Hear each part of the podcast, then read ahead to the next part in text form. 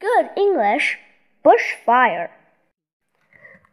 Biff and Nina and Nadim were watching a film about bushfires in Australia. What happens to the animals when there are fires? asked Nadim. I don't know, said Biff.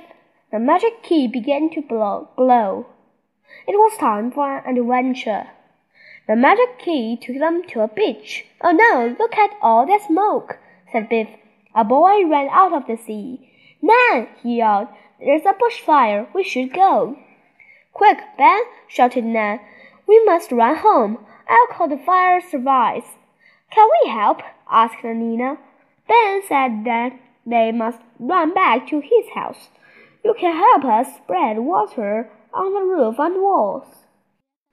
It's hard for koalas when there are bushfires, panted Ben. Bird, birds can fly away, but not the koalas. The helicopter will come soon to the job to job water. Then we can't wait. Quick, get the hoses going. Biff and Nina found a hose. Nadia turned it on. They ate in the water. They ate in the water at the walls. Ben, ran tell old Mr. Wilson to come outside with us. Ned, we must all get ready to leave. Ben and Nadim shouted and banged at Miss, Mrs. Mrs. Wilson's door, but she didn't come and open it. They ran to the back of the house. They ran inside, but they still couldn't find Mrs. Wilson.